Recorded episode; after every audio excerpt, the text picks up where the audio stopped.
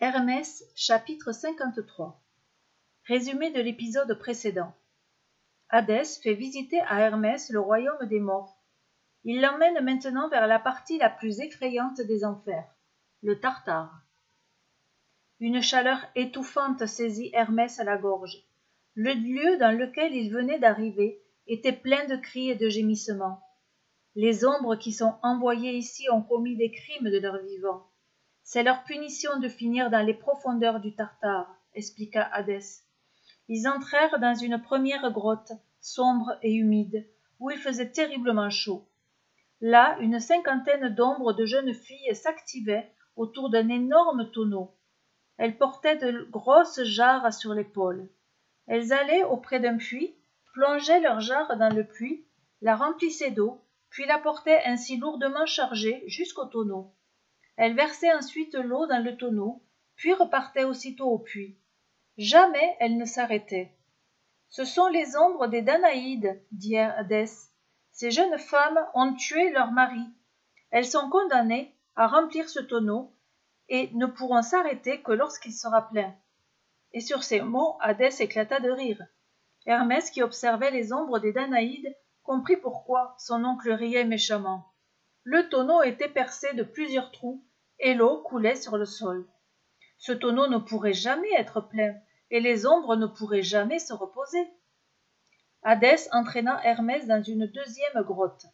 Elle était aussi humide et sombre que la grotte des Danaïdes, mais il y faisait encore plus chaud, et son plafond était beaucoup plus haut. Au début, il faisait trop sombre et Hermès ne vit rien.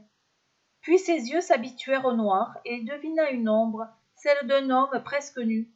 Cette ombre poussait un rocher beaucoup plus gros que lui, vers le haut d'une montagne. Son visage grimaçait, mais il poussait de toutes ses forces.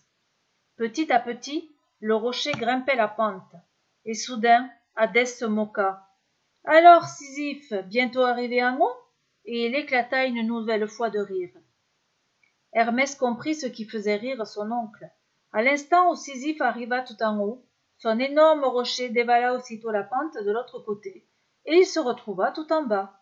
Sisyphe courut derrière lui d'un air désespéré. Trop tard. Il était obligé de tout recommencer. Alors il retourna et se mit à pousser de toutes ses forces sur le rocher pour l'amener en haut de la montagne à nouveau. Bon courage, Sisyphe, se moqua Hadès. Étonné, Hermès demanda Mais pourquoi veut-il absolument pousser ce bloc de pierre au sommet de cette montagne?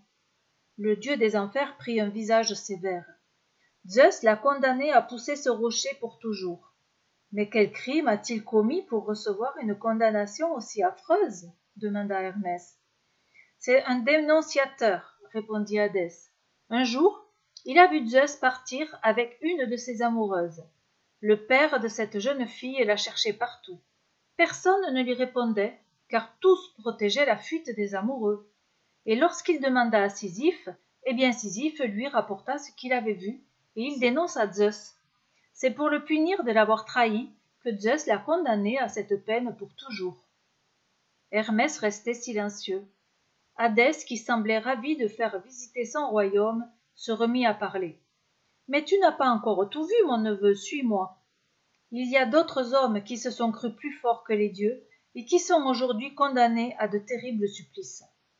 Cette fois, ils entrèrent dans une grotte lumineuse et paisible. Une rivière y coulait doucement. On y trouvait des arbres pleins de fruits mûrs. Mais Hermès découvrit, attachée à une branche d'arbre, l'ombre d'un homme. Elle était suspendue au-dessus de la rivière. J'ai soif, j'ai faim, cria-t-elle en voyant Hadès. Tantale, il fallait y penser avant et ne pas chercher à trembler les dieux, lui répondit Hadès. Accrochée à sa branche, Tantale se tortillait en tous sens pour atteindre l'eau de la rivière ou bien un fruit parfumé. Mais ni sa bouche ni sa main ne pouvaient jamais approcher de l'eau ou du fruit. Hermès quitta cette troisième grotte en pensant à la puissance de son père, le dieu des dieux.